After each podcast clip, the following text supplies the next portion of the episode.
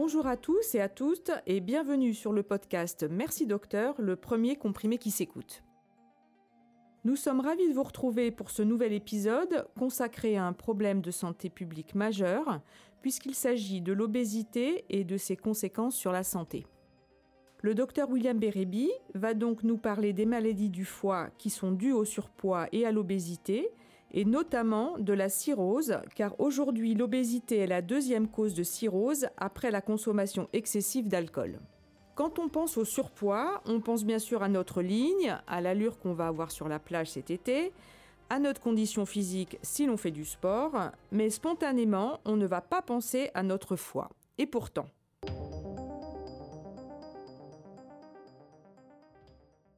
Bonjour docteur Bérébi. Bonjour Clara. Alors il y a des termes que l'on entend ou que l'on lit dans les journaux, mais que l'on ne comprend pas toujours. Je veux parler de foie gras humain, de maladie du soda, de stéatose hépatique ou encore de NASH. Pouvez-vous, pour commencer, nous expliquer à quoi correspondent ces termes?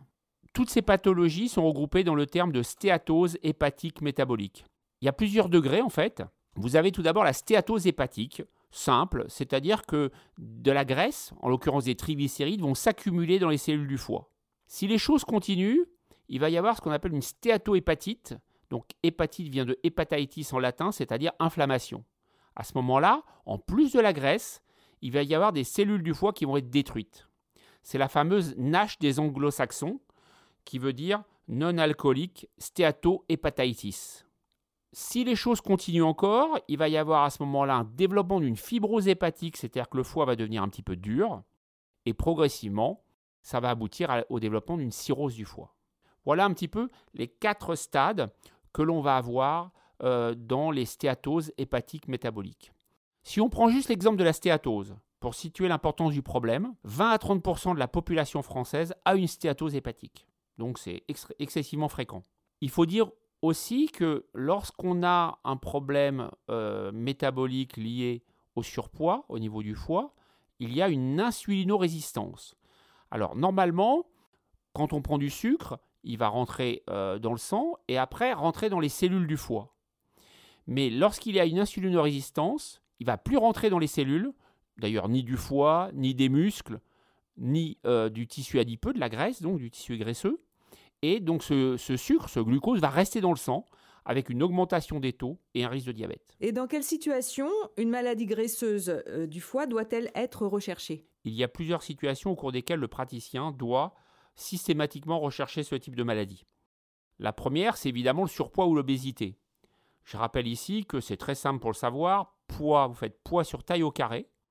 Et si votre IMC est supérieur à 25, vous êtes en surpoids. S'il est supérieur à 30, vous êtes en obésité. À titre personnel, je pèse systématiquement mes patients, parce que justement, ça me permet de dépister dans la population ce type de problème de surpoids ou d'obésité. Et donc, du coup, je vais savoir à qui proposer des dosages sanguins pour voir si développent une maladie du foie liée à leur surpoids ou à leur obésité.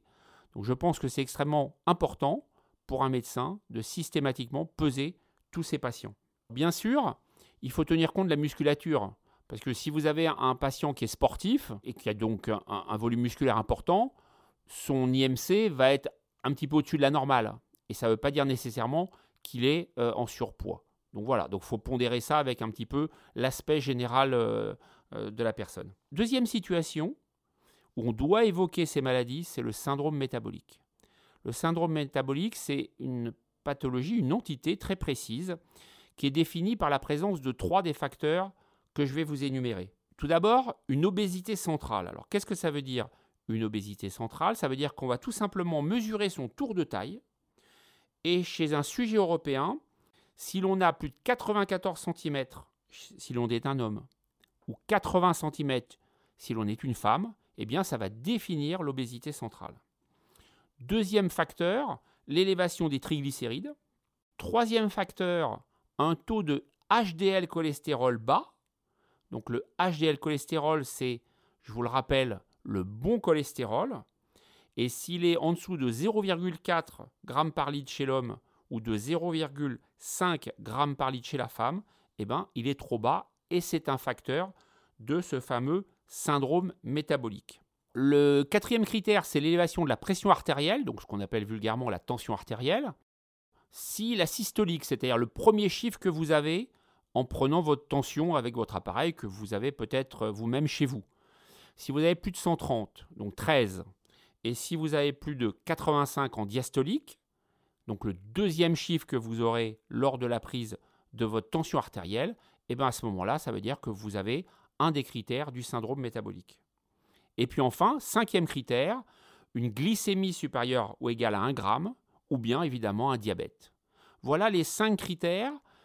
Et s'il y en a trois dans ces cinq, eh ben, le patient fait partie et a un syndrome métabolique. Et dans votre pratique, euh, quels sont les examens qui vous permettent de faire le diagnostic? En pratique, il est facile de faire le diagnostic de stéatose euh, et même de stéatohépatite euh, non alcoolique. Puisque une fois que vous avez sélectionné les patients qui sont en surpoids ou en obésité, on va demander une prise de sang, on va mesurer donc dans le sang les transaminases qui sont des enzymes hépatiques et on va mesurer également phosphatase alcaline et gamma GT. Si c'est élevé, c'est en faveur d'une stéatohépatite. Et puis, autre examen simple, l'échographie du foie. Donc on va passer la sonde d'échographie. Et si le foie apparaît plus clair que la normale, eh bien à ce moment-là, ça définit la stéatose du foie.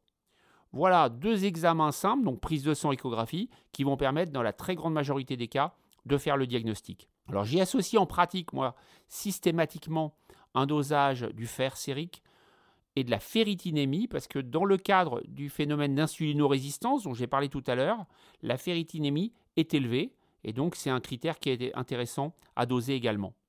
Quand on a des éléments en faveur d'une stéatose ou d'une stéatohépatite, notamment donc une élévation des enzymes hépatiques, il faut quand même garder un peu de réserve. Je m'explique.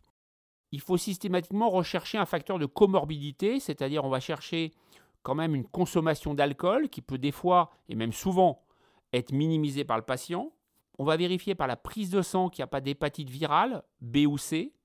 On va vérifier également qu'il n'y a pas une maladie euh, de surcharge en fer, qui peut parfois être génétique.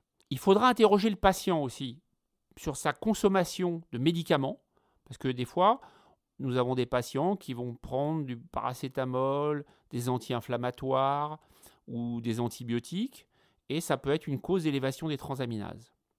Et puis il y a une cause plus rare, mais quand même qu'on voit de temps en temps, qui est l'hépatite auto-immune, qui est un phénomène au cours duquel le patient va fabriquer des anticorps contre son propre foie.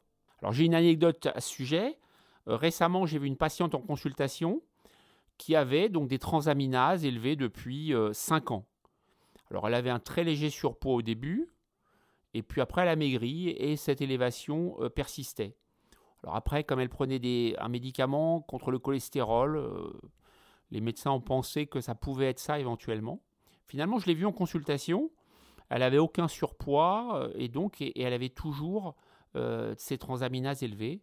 J'ai fait différentes recherches et effectivement, elle avait une hépatite auto-immune qui est un problème complètement différent avec un traitement spécifique. Donc ce que je veux dire par là, c'est qu'il ne faut pas être aveuglé par la question de l'obésité et par une élévation des enzymes hépatiques, mais systématiquement rechercher un autre facteur explicatif aussi.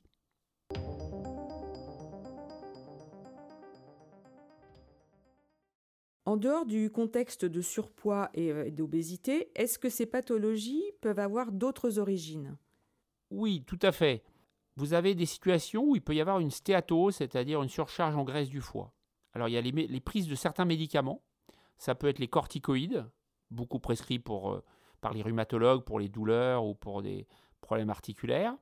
Vous avez certains euh, produits consommés par la femme, les œstrogènes à titre de contraception. Il y a le tamoxifène aussi, euh, qui est un médicament utilisé contre le cancer du sein. Et puis il y a les antiprotéases, qui sont des médicaments utilisés contre le VIH. Puis vous avez des maladies au cours desquelles vous pouvez avoir une stéatose. Alors dans ces maladies, il y a le fameux SIBO dont on a parlé lors de l'émission précédente. Cette pullulation bactérienne de l'intestin grêle peut occasionner une stéatose hépatique. Il y a également une maladie assez rare, la maladie de Wilson, qui est une maladie au cours de laquelle il y a trop de cuivre dans le sang. Et puis également en cas de dénutrition, si le patient est très dénutri, euh, on peut observer le même phénomène. Et enfin, dans les grandes causes, il y a les problèmes de thyroïde. En cas d'insuffisance thyroïdienne, donc ce qu'on appelle l'hypothyroïdie, à ce moment-là, il peut y avoir aussi trop de graisse dans le foie. L'obésité est donc la première cause de surcharge en graisse du foie et de NASH. Pouvez-vous nous rappeler quelles sont les principales pathologies qui sont liées à l'obésité? Alors elles sont nombreuses, hein, bien évidemment. Il y a tout d'abord les maladies cardiovasculaires, notamment l'hypertension artérielle, les problèmes coronaires, donc qui peuvent aller jusqu'à l'infarctus du myocarde, que tout le monde connaît, les cancers digestifs, donc, euh, mais aussi d'autres cancers. Chez la femme, le sein est favorisé par l'obésité, et le cancer de la prostate chez l'homme. Le cancer du foie euh, est également euh, provoqué par l'obésité, en tout cas en partie. Il y a également un autre phénomène qui est le syndrome d'apnée du sommeil. C'est des personnes qui ont des désaturations en oxygène la nuit. C'est fréquemment lié à l'obésité. Et puis enfin, c'est pas négligeable, il y a tout l'impact psychologique de l'obésité. Euh, il y a une dévalorisation de soi, des gens qui sont évidemment déprimés euh, d'être physiquement dans cet état-là. L'obésité a donc plein de conséquences, certaines somatiques, donc sur le corps, certaines psychologiques, et c'est un problème extrêmement important à prendre en charge. Est-ce que l'obésité augmente en France ou au contraire, est-ce que le nombre de personnes souffrant d'obésité diminue? Alors le surpoids et l'obésité sont en progression euh, constante malheureusement en France euh, et dans tous les pays industrialisés. Alors il y a une grande cohorte qui s'appelle la, cohorte Constance qui a été lancée en 2012, bouclée en 2013 et qui a regroupé finalement 29 000 participants. Euh, donc c'est une grosse étude et ça nous a permis d'avoir des chiffres précis. Donc cette étude, cette cohorte a permis de mettre en évidence plusieurs choses. Tout d'abord qu'il y avait un déséquilibre entre les sexes, c'est-à-dire qu'il y a plus de surpoids ou d'obésité chez l'homme que chez la femme. Alors le fait qu'il y ait plus de surpoids chez l'homme peut s'expliquer par l'image sociale, c'est-à-dire qu'un homme euh, un petit peu rondouillard, euh, un petit peu enrobé, ça jouit d'une image sociale plutôt positive de quelqu'un qui est un bon vivant, on va dire. Chez la femme, c'est moins bien vu et donc cet impact social pourrait expliquer que la femme euh, fasse plus attention à son poids que l'homme. Alors si l'on veut être plus précis, il y a dans cette cohorte 56% d'hommes en surpoids ou en obésité et 41% de femmes. Donc vous voyez quand même une assez grosse différence. Pouvez-vous nous préciser quelle sera l'évolution de l'obésité euh, en France dans les prochaines années? Concernant la France, et spécifiquement sur l'obésité, donc là on met de côté le surpoids, il y aura 25 à 30% des Français obèses en 2030, donc dans 10 ans. Donc c'est considérable, ça fait un Français sur 3 ou sur 4.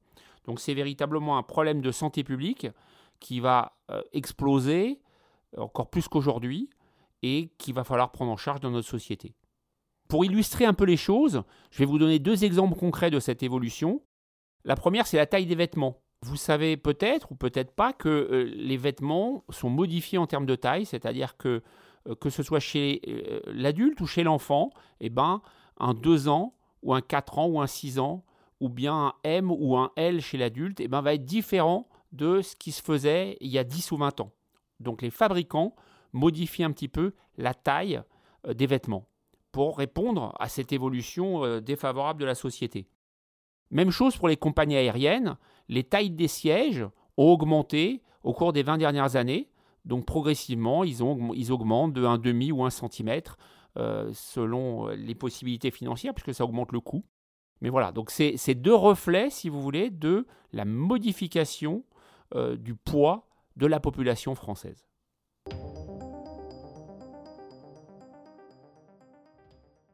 Pour quelles raisons l'obésité progresse-t-elle dans les pays industrialisés?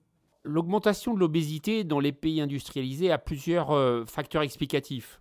Il y a bien évidemment le fait qu'on trouve de nombreux aliments riches en calories, notamment les aliments ultra transformés, hypercaloriques, que vous allez trouver facilement dans n'importe quel commerce euh, ou dans n'importe quel supermarché. Il y a le phénomène de sédentarité. Aujourd'hui, on se déplace beaucoup en voiture, euh, les gens marchent moins, euh, donc globalement, euh, bah, évidemment, ça favorise euh, le surpoids puisque vous avez une dépense énergétique qui va diminuer. Troisième phénomène en diminution, le nombre de personnes qui marchent dans la rue pour se déplacer ou pour aller au travail.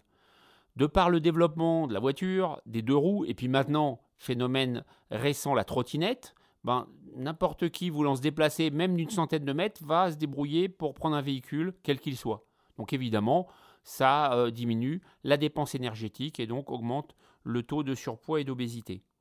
Et puis, si on remonte plus, plus, loin en arrière, la durée des activités ménagères, puisque euh, il y a quelques dizaines d'années, ben, euh, le ménage était fait manuellement, et aujourd'hui, ben, on a tout ce qu'il faut, aspirateur, etc. Donc globalement, là aussi, moins de dépenses énergétiques, donc plus de poids. Pouvez-vous nous dire combien coûte l'obésité au système de santé français? Alors tout d'abord, l'obésité va nous coûter cher en nombre de décès. L'obésité est responsable de plusieurs dizaines de milliers de cas de cancer et probablement va dépasser le tabagisme d'ici 2030 en nombre de décès. On estime également que l'obésité euh, réduit l'espérance de vie de 9 années. Donc c'est absolument euh, considérable. Alors si on revient à votre question, en termes purement comptables, le coût de l'obésité en France et de 50 milliards d'euros.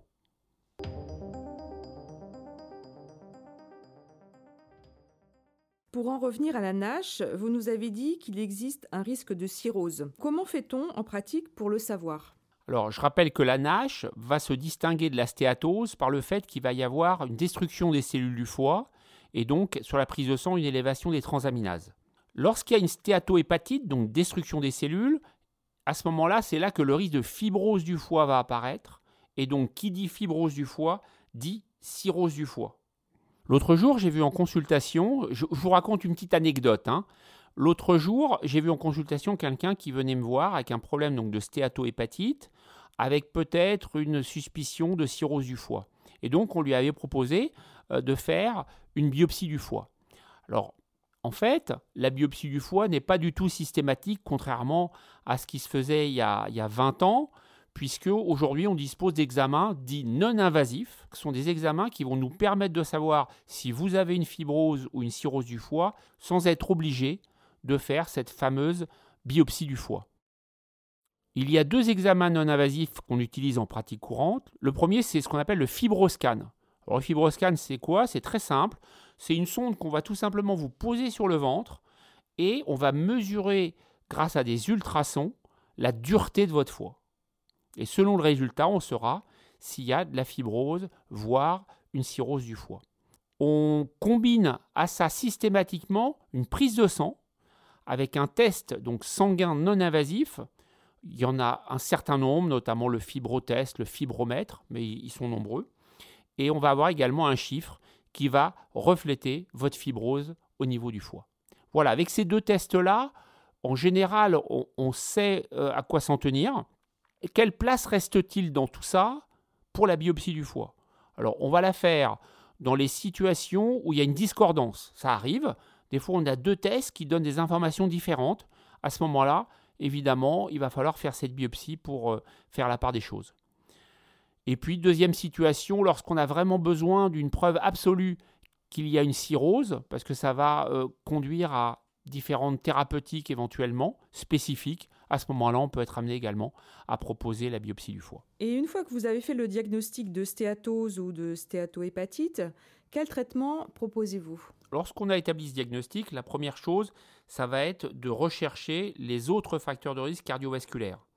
Donc on va interroger le patient pour savoir si dans sa famille il y a eu un cas par exemple d'accident coronaire, donc euh, d'infarctus du myocarde, pour, dire les choses simplement, s'il est tabagique ou s'il a un taux de LDL cholestérol, donc le mauvais cholestérol élevé.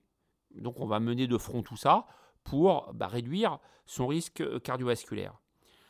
Si on retrouve chez lui des éléments du syndrome métabolique, par exemple une hypertension artérielle ou un diabète, évidemment, on va euh, les traiter pour éviter, encore une fois, que son état cardiovasculaire ne s'aggrave. Alors, le traitement de la maladie graisseuse proprement dite, euh, les axes, ça va être d'abord et avant tout les mesures non médicamenteuses. Alors, on a un objectif, ça va être que le patient perde du poids, mais d'une façon durable et progressive. Au départ, 7 à 10% du poids corporel initial. On se donne comme moyen euh, et comme objectif surtout de perdre 500 grammes à 1 kg par semaine. Et ce progressivement, encore une fois, parce que sinon il va y avoir un phénomène de compensation et on va perdre tout le bénéfice de ce qui a été tenté. Il faudra y associer toujours un accompagnement psychologique parce que le patient qui est en obésité, c'est qu'il a aussi un petit peu euh, des, problèmes plus ou moins importants psychologiques, en tout cas qui peuvent être secondaires à sa prise de poids. Et donc, il peut y avoir aussi, vous savez, cette fameuse compulsion alimentaire. Euh, on voit ça fréquemment, des patients qui, parce qu'ils sont anxieux, vont manger brutalement beaucoup. Donc, il peut y avoir intérêt à associer une thérapie comportementale pour lutter contre les phénomènes de boulimie notamment. Deuxième grand axe pour euh, aider les patients, c'est l'activité physique. Donc il faut l'augmenter ou la démarrer s'il n'y en a pas du tout. Quelles sont les recommandations? C'est 2 à 3 heures par semaine, réparties en 3 à 5 sessions. Alors vous avez deux types d'efforts possibles. Les efforts dits aérobie, c'est-à-dire l'activité sportive. On va marcher, on va faire du vélo, dehors ou statique. On va courir éventuellement, euh, voire faire du tennis. Et puis il y a les euh, activités physiques dit en résistance, c'est-à-dire la musculation. Il n'y a pas de, supériorité de l'un ou l'autre, mais par contre, ce qui est démontré, c'est qu'en combinant les deux, on augmente la dépense énergétique et donc on accélère la perte de poids. Alors il y a un point à souligner qui est extrêmement intéressant, c'est que même si le patient ne perd pas du poids, n'arrive pas à perdre du poids, ben, le fait de bouger, d'avoir une activité physique, va réduire sa stéatose. Donc dans tous les cas, ne vous découragez pas, parce que le fait de faire de l'exercice va de toute façon être bénéfique pour votre foie. Alors parfois, euh, des patientes me disent voilà, je peux pas, docteur, je peux pas faire d'exercice physique parce que bah, j'ai un problème de genou, des problèmes de bassin, etc., ou de dos. Donc, dans ce cas-là, qu'est-ce qu'il faut faire? Il faut lutter contre la sédentarité, c'est-à-dire euh, le fameux syndrome du canapé. Donc, pas passer sa journée dans le fauteuil, ou allongé, marcher pour faire ses courses. Il y a ce chiffre, vous savez, de 7000 à 8000 pas par jour. Donc les atteindre, euh, c'est bien si vous n'avez pas la possibilité de faire du sport. Troisième grand axe euh, pour perdre du poids, c'est évidemment l'alcool. Donc l'alcool, première remarque, si vous avez euh, une fibrose du foie et a fortiori une cirrhose, bah là c'est abstention et abstinence complète c'est-à-dire que c'est 0 g d'alcool. Vous n'avez pas le droit même de boire un verre. Si en revanche, il n'y a pas de fibrose, on peut tolérer un verre d'alcool par jour chez la femme et deux verres d'alcool chez l'homme. Pas plus. Les recommandations sont claires. On sait maintenant que à partir de deux verres d'alcool chez la femme et trois verres d'alcool chez l'homme tous les jours, eh ben vous pouvez développer une cirrhose du foie. Quatrième axe, consommer suffisamment de fibres. Donc les recommandations, c'est 25 grammes de fibres par jour que vous allez trouver dans les céréales, les légumes. Donc je rappelle qu'il faut consommer 300 grammes de légumes par jour. C'est intéressant dans le cadre des maladies du foie liées à l'obésité, mais aussi dans le cadre, je vous le rappelle, de la prévention du cancer du côlon. Idem pour les fruits. Il est recommandé 300 grammes de fruits par jour. Et enfin, notre cinquième axe euh, alimentaire, ça va être une composition adaptée des nutriments. Ça veut dire en clair, on va réduire les graisses et on va augmenter les glucides, donc les sucres, hein, en particulier les sucres lents. Et on va faire appel au fameux régime méditerranéen. On entend beaucoup parler de ce régime méditerranéen et d'ailleurs nous avons une question d'un auditeur sur ce sujet.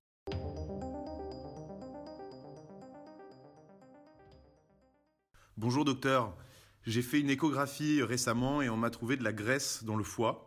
Donc je suis allé voir mon médecin traitant et il m'a dit qu'il fallait que je fasse un régime méditerranéen. Donc est-ce que vous pouvez m'expliquer ce que c'est? Merci beaucoup. Le régime méditerranéen, c'est un grand classique, effectivement. On sait que ce régime va diminuer les maladies cardiovasculaires, mais aussi améliorer sensiblement euh, les maladies du foie. Donc ça consiste en quoi? Alors tout d'abord, utilisation de l'huile d'olive. L'huile d'olive, ça doit être clairement la source de graisse principale. L'huile d'olive est riche en vitamine E, en polyphénol et va avoir un effet modéré, mais quand même qui existe, sur la réduction du taux de LDL cholestérol, c'est-à-dire le mauvais cholestérol. Vous devez avoir une alimentation végétale, donc beaucoup de fruits, beaucoup de légumes, de légumes secs, de champignons et de fruits secs. Troisième élément, une alimentation riche en céréales, donc pain, pâtes et riz. Donc on conseille d'en consommer tous les jours Et globalement, l'apport énergétique avec ces produits doit représenter 50 à 60% de votre apport énergétique total. Il faut également essayer d'utiliser des aliments peu traités, des légumes et des fruits de saison. Donc ça, c'est une mesure de bon sens, mais c'est quelque chose qui est important à respecter. Il faut donc euh, consommer euh, des légumes et des fruits à chaque repas. Et il faut varier les couleurs parce que les antioxydants qui sont apportés, selon les fruits et les légumes de différentes couleurs, seraient plus variés et donc aura un effet préventif plus intéressant. On utilisera également dans ce régime des produits laitiers, donc lait, yaourt, fromage. Ça va nous apporter donc des minéraux, ça va nous apporter euh, donc du calcium, du phosphore, également un certain nombre de vitamines. Je vous rappelle également que les produits laitiers doivent être consommés à raison d'au moins deux produits par jour, puisque ça a un effet préventif sur le cancer du côlon. On en a parlé euh, lors d'un épisode précédent du podcast. La viande rouge. Alors la viande rouge, euh, grand sujet euh, de débat sociétal. Globalement, on ne va pas en consommer beaucoup. De toute façon, on sait que pour la prévention du cancer du côlon, c'est 500 grammes. Bah là, pareil, il faut en consommer relativement peu. On va préférer des viandes blanches. Mais globalement, les viandes grasses doivent être peu consommées. En revanche, on va consommer beaucoup de poissons, donc des poissons gras notamment, maquereaux, thon, sardines, au moins deux fois par semaine, mais si on peut davantage, euh, on peut le faire. Ça a beaucoup euh, d'effets sur le plan cardiovasculaire, donc c'est extrêmement intéressant. On va également consommer des œufs, deux à trois fois par semaine. Ça va nous apporter des protéines, ça va nous apporter des vitamines et des minéraux, donc c'est un aliment euh, très intéressant. On finit son repas, on arrive au dessert, et donc là c'est très simple, les fruits frais devraient constituer notre dessert habituel. Et on évitera les pâtisseries. Et puis, pour euh, accompagner tout ça, eh ben on va donc, comme je l'ai dit tout à l'heure, consommer peu d'alcool et on va boire beaucoup, 2 litres d'eau minérale ou à défaut de source ou du robinet par jour. Si on a du mal à boire de l'eau, on pourra faire appel aux infusions par exemple, mais le but c'est quand même d'apporter 2 euh, litres euh, d'eau par jour d'une manière ou d'une autre. Et les pâtes dans tout ça, est-ce qu'on peut en consommer ou est-ce qu'il faut mieux les éviter? Oui, tout à fait. Donc les pâtes, c'est une question qui m'est souvent posée d'ailleurs par les patients. Pâtes et méditerranée, ça avait plutôt bon ménage. Donc on peut en consommer effectivement dans le régime méditerranéen, mais avec certaines règles. Donc 125 grammes par portion maximum. Les cuisiner al dente, c'est-à-dire un peu ferme, parce que vous allez avoir au niveau glycémique euh, quelque chose de plus efficient. Il faut prendre des pâtes épaisses parce que les pâtes épaisses vont avoir également un index glycémique plus bas. Et puis, euh, vous pouvez également, on peut céder de pâtes complètes, ça peut être également une option. Cette question sur les pâtes me permet de faire euh, une transition vers les glucides et l'index glycémique. Il faut bien privilégier les, les glucides avec un index glycémique bas. Donc, c'est-à-dire par exemple pour les légumes, carottes, betteraves, maïs, si vous consommez des patates, consommez des patates douces au lieu de prendre des pommes de terre. Je peux vous citer également, si vous voulez, quelques fruits à index glycémique bas. Il y a les pommes, les poires, les agrumes. Vous avez tous les fruits à pépins, comme les pêches, nectarines. Et vous avez également les fraises. Et enfin, pour avoir un index glycémique bas concernant le pain, je vous conseille d'utiliser des pains aux céréales ou au levain au lieu de consommer du pain blanc. Deux dernières précisions concernant les mesures diététiques utiles pour lutter contre cette surcharge graisseuse du foie. Il faut réduire la consommation en fructose industrielle, c'est-à-dire les sodas et les biscuits. Et vous pouvez par ailleurs consommer du café. Le café a une activité antioxydative, vous le savez depuis que vous avez écouté, en tout cas j'espère, l'épisode sur alimentation et cancer. Donc le café permet de lutter contre la surcharge graisseuse du foie donc vous pouvez en consommer sans problème.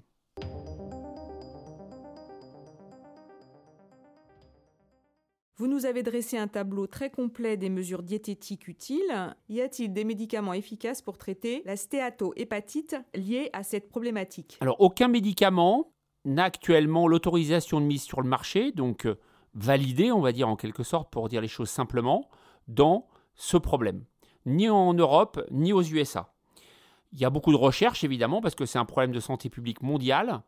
Et l'une des pistes de recherche, c'est le travail sur le microbiote intestinal, puisqu'on sait que le microbiote joue un rôle important dans l'obésité. Mais à ce jour, il n'y a pas de médicament validé. Le seul médicament qui est en l'occurrence une vitamine, c'est la vitamine E, qui a donné des résultats intéressants sur la stéatose et même la stéatofibrose, mais euh, c'est à pondérer par le fait qu'il y a eu des cas, peut-être un surrisque de cancer de la prostate ou d'accident vasculaire cérébral lors des prises chroniques de vitamine E. Donc euh, ce sujet est débattu. Assez souvent, malheureusement, on peut se retrouver devant un patient qui n'arrive pas à perdre de poids malgré toutes les mesures diététiques qu'on a mis en place et avec une maladie du foie qui évolue. Et dans ce cas-là, la seule solution, c'est la chirurgie bariatrique, c'est-à-dire la sleeve gastrectomie ou le bypass gastrique, qui vont permettre de réduire le poids du patient d'une façon euh, importante.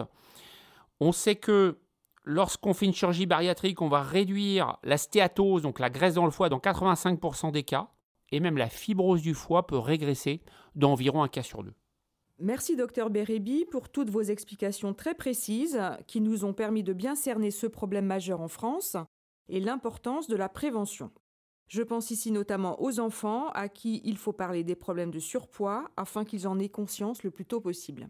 N'hésitez pas à faire connaître autour de vous le podcast Merci Docteur, mais aussi la chaîne YouTube du docteur William Bérébi, qui est la première chaîne consacrée aux pathologies digestives. Vous y retrouverez tous les épisodes du podcast du docteur Bérébi. Si comme notre auditeur, vous avez aussi une question à poser, je vous invite à nous écrire ou envoyer note vocale à mercidocteur.podcast.gmail.com.